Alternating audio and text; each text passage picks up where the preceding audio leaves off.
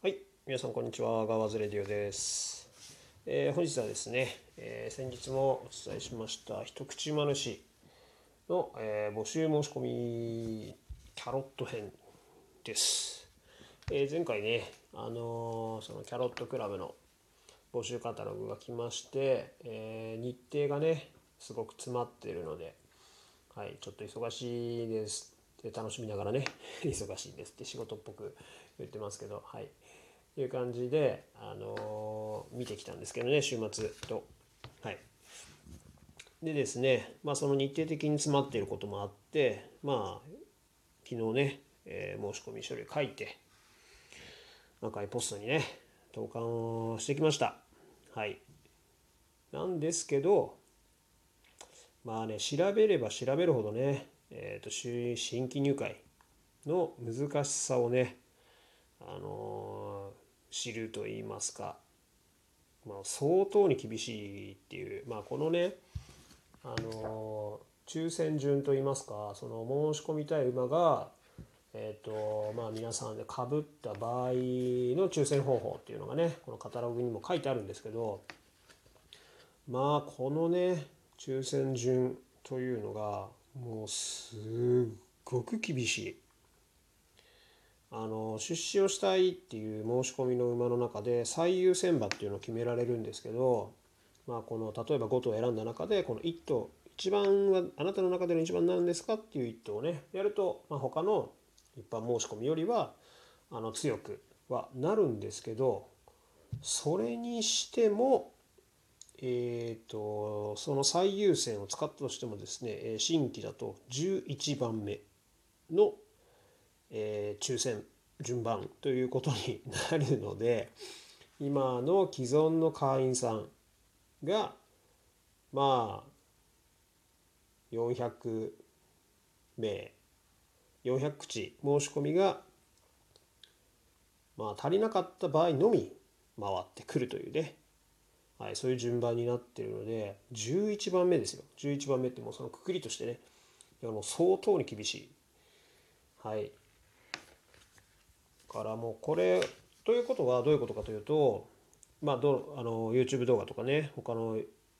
ブログだったりとかでいろいろこう調べたりとかしたんですけど改めてあの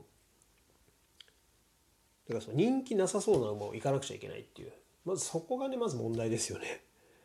このカタログにねいい馬がすごくいっぱい載っててああもう血統もねそれぞれあってで自分がねあこの馬いいなとか思ってもこの馬いいなで選んではいけないというね。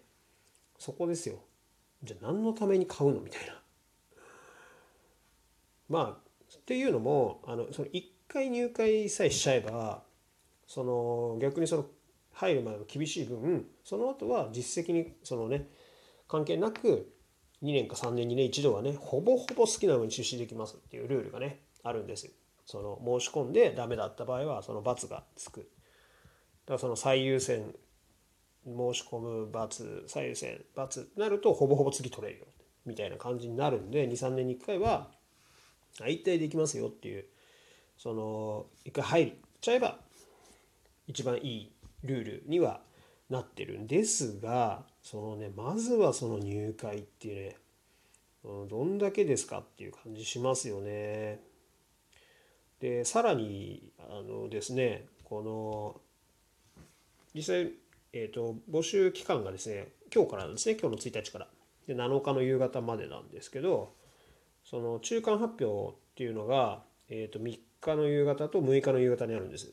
で今どれだけこの馬にどれだけの票が集まってますよっていう申し込み結果を出してくれるんですね。でもその時点でもう満口になってますよっていう馬は初めから申し込みしない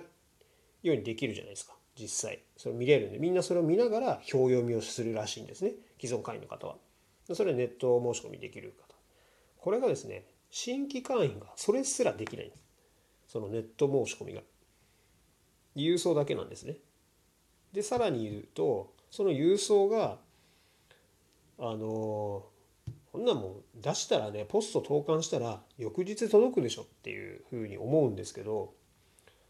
1週間よぐらい猶予を持ってくださいって書いてあるんです時間かかるんで届かなかった場合は1ヶ月半後の、えー、と二次募集に回されます。二次募集の時にはもうほぼもう全部終了してるでしょっていう話なんで受け付けられませんよってぐらいな感じなんですけど1週間って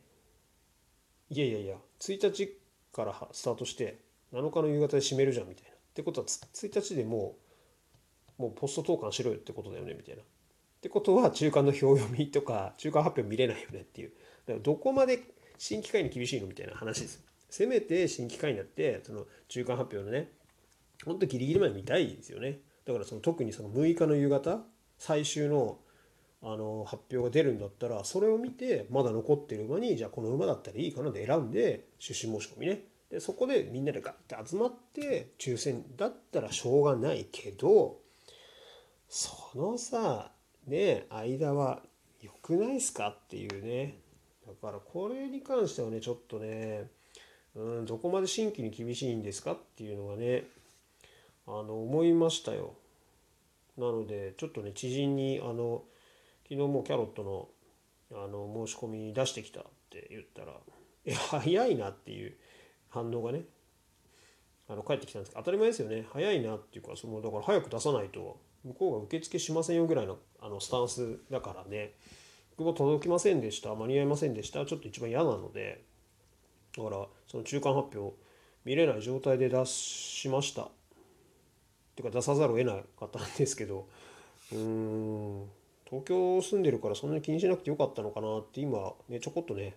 思ったんですけど。まあでも言うてもねもう仕方ないのでもう出しましたし。ということであの自分の場合はあの全部で6頭ね申し込み書きまして。まあ一応ねその最優先馬っていうのね自分が一番欲しいなって思ってあのかつ可能性がね一番ありそうなっていうかだからその分だから周りの会員さんに嫌 嫌われそうなもうここですよ。ここが一番難しい。本当に。だからバランスは取ったんですけど、まず金額面当然見てで自分の好み見てでプラスこのマイナス面を考えなきゃいけないっていうのはここが一番難しい。本当に。周りの人にとっては嫌う要素がどれだけ詰まってるか。でも自分としては我慢できる。これは。目をつぶれるっていう